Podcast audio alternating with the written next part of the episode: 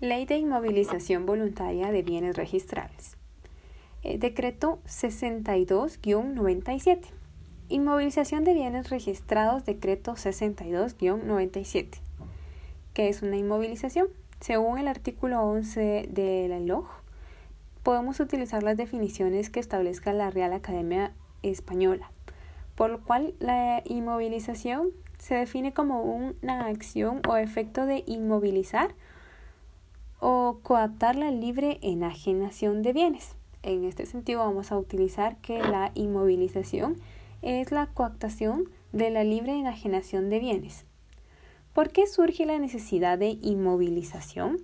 Pues esto debido a que el registro general de la propiedad es un registro declarativo.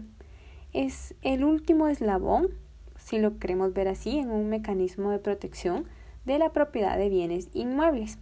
¿Por qué? Por ejemplo, si yo voy a mm, una sociedad, eso es muy, muy común y pues mucho, pues se llama también el capital, ay Jesús,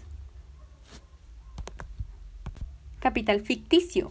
¿Qué es el capital ficticio? Yo voy a celebrar una, bueno, voy a constituir una sociedad y lo que pongo como mi aportación no va a ser una aportación de dinero, sino va a ser una aportación de un bien inmueble. Entonces, ¿qué pasa? Yo lo capitalizo ahí. Esa inscripción yo tendría la obligación de llevarla al registro de la propiedad, pero yo no la llevo. Y luego, ¿qué pasa? Pues que alguien más viene y me dice, mira esa casa que tenés, bla, bla, y yo te la vendo. Él hace su registro. Como yo nunca presenté el documento para hacer que esta sociedad fuera o que pertenecía como capital de la sociedad X, se puede celebrar la compra-venta. Obviamente yo estoy incurriendo en delitos, pero a lo que queremos decir que cuando pase lo que tenga que pasar, si la sociedad quiere venir a, por ejemplo, que me meto en deudas en la, con la sociedad, ¿no? Entonces la sociedad pierde y quieren quitar los bienes. Ese bien ya no es un bien de la sociedad, porque ya se vendió. Entonces, para garantizar esto, y esto es un ejemplo como yo siendo muy inteligente, porque normalmente pasa que a los propietarios les roban sus tierras y ni siquiera se dan cuenta de, de quién ni cuándo, pues lo, lo que colocan son personas que son personas indigentes, que nunca los van a encontrar ni los van a poder notificar. Entonces ahí empieza un proceso bien difícil. Pero, eh, pues para esto nace la ley de inmovilización voluntaria de los bienes registrados. Ok, si quisiéramos eh, tomar como un poco de historia, podríamos pensar en la historia que se llama, pues de la iglesia que se llama las manos muertas, que era una iglesia que tenía eh, sus bienes, esto lo regulaba el derecho canónico, y este derecho les impedía enajenarlos. Sin embargo, pues las personas que eran como los párrocos los enajenaban y luego los perdían. Pues para empezar tenemos que pensar en la estructura. Esta es una ley muy pequeña, pues es un decreto muy pequeño, la ley de, de inmovilización de bienes registrados. Consta de dos considerandos y seis artículos. Hablando sobre los artículos, pues establece que el Estado es el responsable del resguardo de la propiedad. Esto lo podemos encontrar en un artículo constitucional número 39 en el que protege pues la propiedad privada. Los mecanismos que el Estado provee a los propietarios de los derechos reales tiene que ser confianza a los registros, un mecanismo de defensa de la propiedad. Esto pues cuando lo, lo constituyeron, estos eran como los principios básicos ¿no? del por qué se estaba creando. En una columna se debe inscribir la inmovilización y mm, a partir de qué fecha se empieza a correr el plazo de la inmovilización, en el momento en el que se inscribe, exactamente.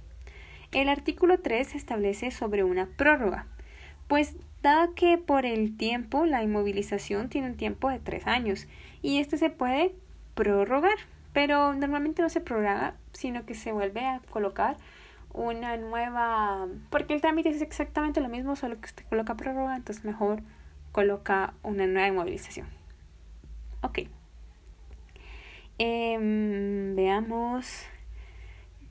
la prórroga. Artículo 4 solicita la cancelación. Recordemos que el derecho registral es un derecho en el que usted tiene que solicitar las cosas, ¿no? Es un derecho que está regido por un principio que se llama principio de rogación. El principio de rogación significa que lo que yo pido, eso se tiene que dar. Eso va a ser. Por ejemplo, si yo tengo una finca em, o una serie de fincas juntas y yo solamente inmovilizo una, pues se va a inmovilizar únicamente esa finca que yo estoy solicitando al registro que se inmovilice. Ese es un principio de rogación.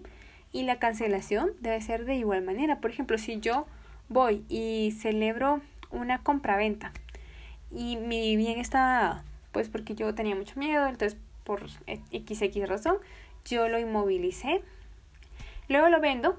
Yo tengo que solicitar primero antes de, de la celebrar la compraventa la inmovilización que se desactive, una cancelación para poder realizar la enajenación.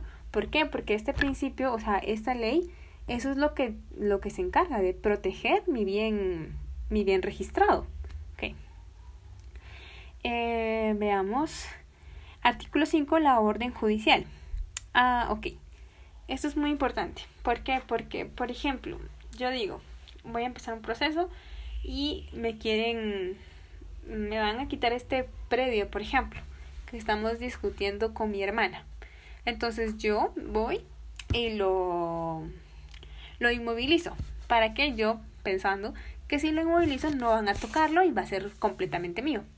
Pero el juez hace una sentencia en la que solicita que se realice la partición de la finca. El registro va a hacer la partición aunque la finca esté inmovilizada. ¿Por qué? muy importante porque hay un derecho de un tercero que se está violentando y que tiene que ser cubrido. Okay. Cubierto, perdón. Em, artículo 5, pues eso del orden judicial, aunque esté inmovilizado, se realiza. Em, artículo 6, la publicación. Pues em, indica que se tiene que publicar la ley y que empieza a regir desde tal fecha, el 97, imagínense, es una ley bastante antiguo, por así decirlo, y que la verdad, ah, pues yo creo que en Guatemala, en Centroamérica, somos un país pionero en esta, en esta materia de garantizar los derechos reales. De esta forma, ¿verdad? Porque en otras formas no hay mucho. Aparte que en los registros era donde se lo robaban. Bueno, vamos a hablar sobre el tipo de inmovilizaciones que existen. Esto pues ya no está regulado sin embargo, cuando usted llega a realizar una inmovilización le preguntan qué tipo de inmovilización quiere. Y existe pues un trámite de inmovilización biométrica y un trámite de inmovilización escrita o tradicional.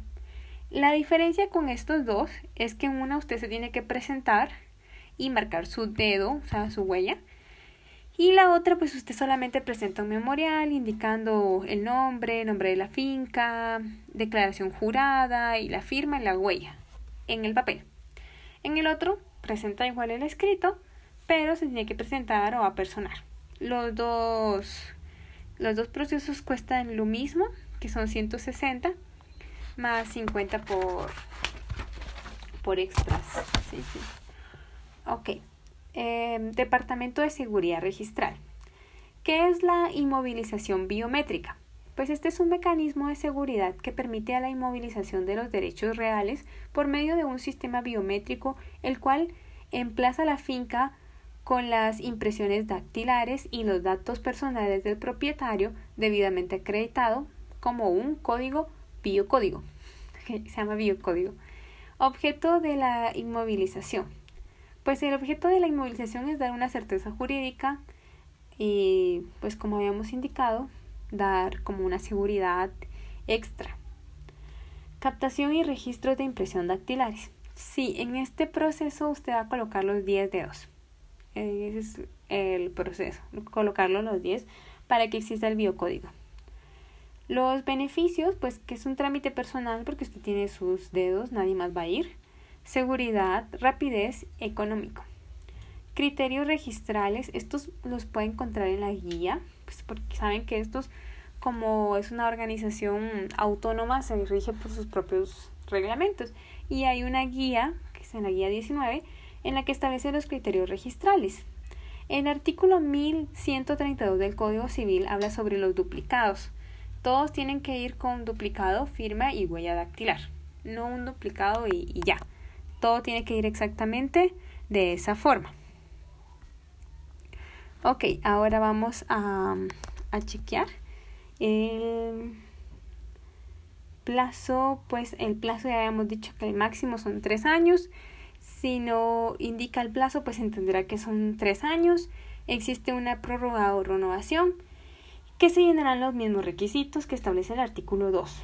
¿Quiénes pueden solicitarlo? Pues los mandatarios que tengan a bien la disposición de los bienes poderes especiales, administrador, representante de la mortual, el representante del ausente, del incapaz, representante del menor, un nudo propietario, un copropietario, un usufructuario y unos propietarios y perdón, los propietarios ejecutores especiales.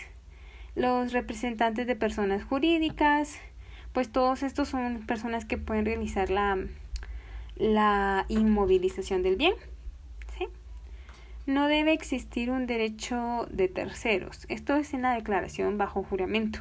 Si usted pues establece que no hay ningún derecho como un litigioso o algo así, pues sí se puede hacer. Si hay, no se puede hacer. Solamente.